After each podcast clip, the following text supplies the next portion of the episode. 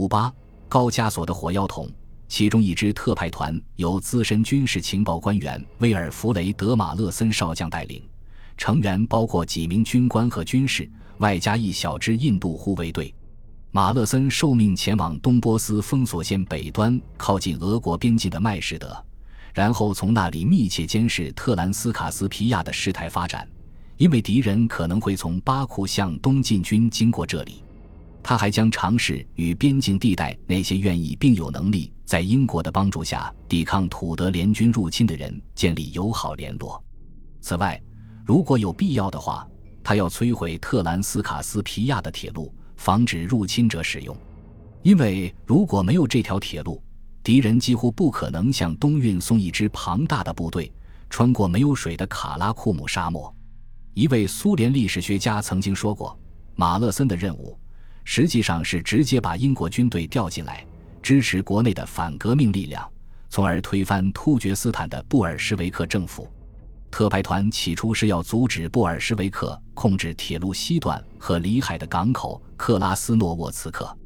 他指责说，此举的最终目的是将足够强大的军事力量带到那里，不仅要占领特兰斯卡斯皮亚，还要占领整个中亚地区。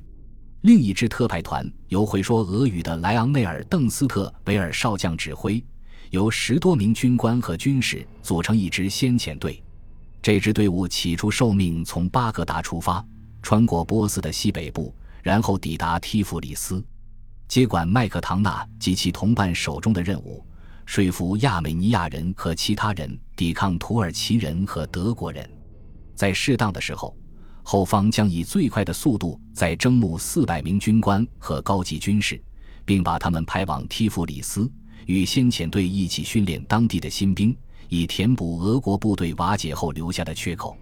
然而，当英国军事特派团于五月三日匆忙离开提夫里斯，德国人通过乌克兰进入了格鲁吉亚首都后，这一想法被放弃了。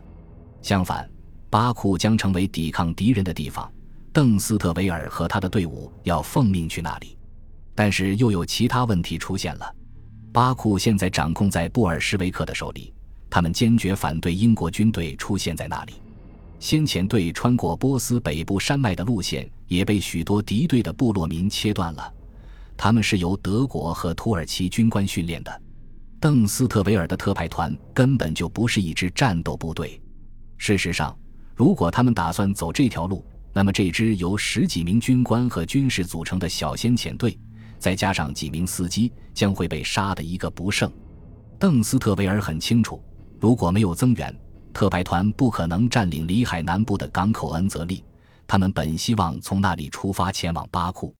此外，如果让人知道他们带着一袋袋的黄金，那么即使他们留在原地，也无异于自杀，因为这条通往恩泽利的道路很容易遭到伏击。因此，他们决定一边撤退到安全的波斯城镇哈马丹。一边等待在山对面三百英里外的巴格达的增援部队的到来，他利用从布尔什维克手中逃出来的特务和俄国人在哈马丹密切关注巴库的事态发展，并监视土耳其军队的行军。与此同时，为了避免土耳其人将注意力转向哈马丹，他招募并训练了当地的库尔德和波斯士兵，并计划在必要时带领他们打游击战。除此之外，他没有其他可以做的了，只能焦急地等待增援部队的到来，这样他就能一路打到安泽利了。他非常清楚，在这段时间里，土耳其人一直在快速向巴库挺进，而且现在还有一个严重的可能性，那就是提夫里斯已经落入了德国人的手中了。英国人这一次可能也晚了一步。麦克唐纳少校和诺埃尔上尉以及他们的七军列布尔什维克护卫。正小心翼翼地向巴库行进，他们两人此时对上述之事知之甚少。离开提夫里斯的第一天，他们没有遇到任何阻拦，但是第二天早上，他们进入了亲土耳其的阿塞拜疆人占领的地区。此时，为了阻止布尔什维克到达巴库，血腥的战斗开始了。敌人是由土耳其军官领导的土著部落，他们在距离铁路一英里处的山路盘踞着。麦克唐纳写道：“为了不让他们靠近，装甲列车上的野战炮朝他们开火。然而，这些土著也控制了前面的火车站。火车要想继续前行，就必须把他们赶出火车站。士兵们在装甲列车的炮火的掩护下下了车，袭击了车站。车站周围和村庄里的战斗持续了大约四个小时。麦克唐纳告诉我们，最后车站被点燃了，敌人被迫放弃了它，火车又能继续前进了。敌人继续从附近的山路向他们开火，但距离太远了，因而无法造成太大的伤害。当他们的火车安全地经过燃烧着的车站时，麦克唐纳和诺埃尔看到遍地都是尸体。麦克唐纳回忆说：“从那时起，他们逐渐深入阿塞拜疆人占领的地区，每一个车站都必须攻下来。最激烈的一场战斗是攻占提弗里斯至巴库的重点站伊丽莎白特波尔。经过了整整一天，麦克唐纳写道，布尔什维克士兵才把车站拿下并将其烧毁。”等火焰小到可以通过，但又不至于让敌人重新占领车站时，我们才得以通过车站。热浪的确太高了，车厢的油漆都起泡了。尽管客运列车有着重重的护卫护送，但在早些时候还是遭到了炮火袭击，并产生了一些伤亡，其中包括列车司机和司路工，他们二人都受了伤，但却表现得最为勇敢。后来乘客们对他们表示感谢。并慷慨解囊捐赠。那位美国传教士，或者更准确地说是波洛夫佐夫将军，因为躺在床上得以幸免。离我很近的一声巨响把我惊醒。他在回忆录中回忆说：“一开始我还以为是我的左轮手枪不小心走火了，但是我很快就发现车厢两边的墙上都有洞，就在我躺的铺位上面。”他说：“从那以后。”我们火车上的大多数乘客宁愿平躺在车厢地板，也不愿坐在舒适的座位和铺位上了。他们的险境还没结束。那天晚上，他们的火车撞上了前面那列火车的尾部，把线路完全堵住了。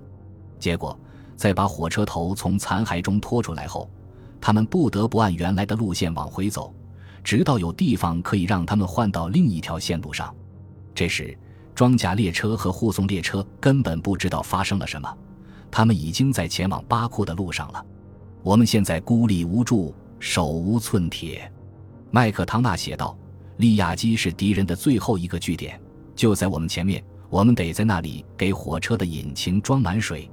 现在我们已经落后部队好几个小时了，我们慢慢的朝利亚基驶去，不知道会遇到什么。当他们绕过最后一个弯道时。”四周似乎寂静一片，车站一空无一人。我们看到的第一个没着火的车站，麦克唐纳说：“当司机为火车装水之时，麦克唐纳和诺埃尔走进了附近的村庄。那是一片废墟。”麦克唐纳回忆说：“街上到处是死人，成群的狗嗅着尸体。然后他们通过双筒望远镜，突然看到有人正列队向村子走来。这些人显然是士兵。”他们大概在两英里外，走得很慢，但肯定是想要包围我们。麦克唐纳写道。麦克唐纳和诺埃尔急匆匆地跑回车站，警告司机要赶紧离开，但是并没有催他，也没有打断他添加燃料。麦克唐纳和诺埃尔知道形势一触即发，但他们还是尽量装出一副镇静的样子，在站台上走来走去，不对其他乘客透露一个字。因为如果他们提醒了其他乘客，那么这些乘客就会把司机团团围住，这样反而会让他更慢。那时候真的既担心又激动。麦克唐纳写道：“但最终火车头加满了，火车开动了，慢慢加快了速度。此时达达人已经进村了。”麦克唐纳写道：“袭击者看到自己的目标跑了，赶紧开枪射击。我们顶着他们的射击。”冲过了离车站几百码远的那座桥，他补充说：“很快，他们就安全地逃出敌人射程之外。这真是一件非常惊险的事啊！虽然这趟旅程充斥了种种危险，但也并非没有轻松甚至狂喜的时刻。在五天五夜的旅途中，他们有时会被连续耽搁好几个小时。”爱德华·诺埃尔回忆，在车站燃烧时发出的噼啪声和轰鸣声中。他玩起了高赌注的扑克，还喝了香槟。他写道：“每当前方有战斗时，那些爱冒险的人就会爬上树，拿着双筒望远镜，想弄清楚前方发生的事情。即便如此，当他们的火车最终驶进巴库时，大多数人还是感到如释重负。他们比最后一列护送列车晚到了几个小时。然而，尽管这次延误让他们焦急不安，但这至少说明车站已经不会挤满士兵了。”从而降低了有人认出波洛夫佐夫将军和他妻子的风险。这对夫妇被偷偷带到了麦克唐纳相对安全的家里。然而，现在的问题是，巴库受到布尔什维克的严格控制，如何才能把这对逃亡的夫妇秘密送到邻近的波斯？他们两人如果想要获得出境签证，就需要跟当局的负责人员见面。将军后来写道：“他们中的很多人。”都对我很熟悉，麦克唐纳决定赌一把。他重新回到英国领事这一官方职位上，亲自去签发出境签证的人那里，跟他们解释说，这对年老的传教士夫妇经历了危险重重的旅程，心有余悸，早已疲惫不堪，因此无法亲自前来。然而，作为美国公民，他们急于尽快回国，以便能让丈夫接受专业的治疗。麦克唐纳在这一事件中冒着极大的个人风险，因为在那个动荡不安的时代，外交豁免权几乎没有任何作用。任何协助或庇护波洛夫佐夫夫妇的人都会被判处死刑。但是他赌赢了，拿回了他们的护照，上面盖有重要的印章。与此同时，他发现有一艘不定期货船即将驶离巴库前往恩泽利。于是他设法为波洛夫佐夫夫妇弄到了船上的卧铺。那天晚上，在夜幕的掩护下，这两名俄国人悄悄地登上了那艘船。虽然在那段危险的日子里，麦克唐纳很享受有他们的陪伴，但是他们的离开还是让他深深地松了一口气。麦克唐纳说：“我很高兴能完成自己的使命，接下来的一切就看天意了。”诺埃尔上尉跟波洛夫佐夫夫妇一起乘船前往了恩泽利，他希望能从那里联系到邓斯特维尔将军，向他详细的汇报高加索地区的混乱局势。然后他打算返回巴库，继续自己在那里的情报工作，因为巴库现在是英国关注的焦点。波洛夫佐夫夫妇最终到达了安全的地点，但是诺埃尔就没那么幸运了。